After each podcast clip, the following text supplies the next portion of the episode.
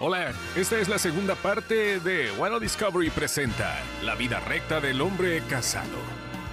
Papá, ¿cuánto cuesta casarse? Le pregunta el hijo al padre. No tengo ni idea, aún estoy pagando las consecuencias.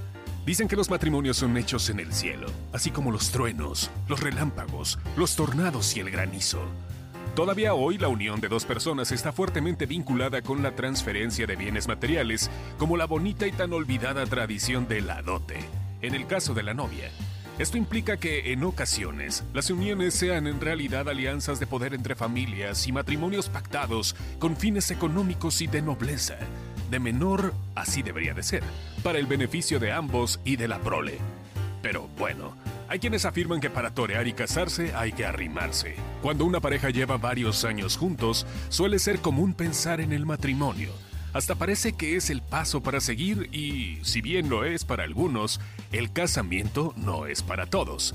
Casarse o arrejuntarse es un gran compromiso y, sin duda, cambia muchas cosas de la relación.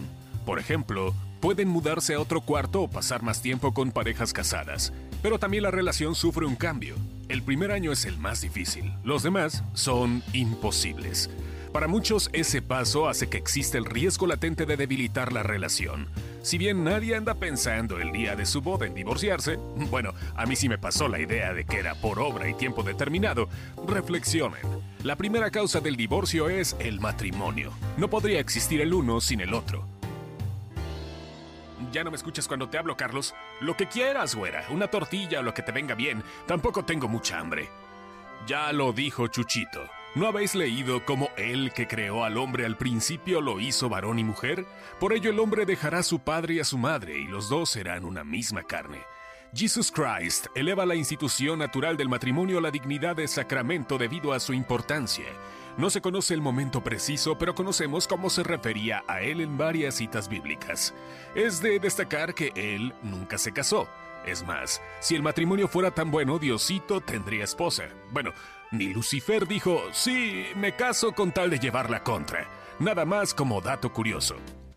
Si nos queremos ver bien disruptivos, tenemos que proponer la innovación evolutiva para crear nuevos procesos que nos permitan alcanzar una mejoría gradual en el concepto de matrimonio, casamiento. Y lo más importante, aún en la forma que la vida recta del hombre casado puede diferenciarse para encontrar la manera de ser únicos y especiales en lo que hacemos. Si cuestionamos lo convencional, entonces podemos brindar una solución inesperada o poner una estrategia nada convencional pero efectiva.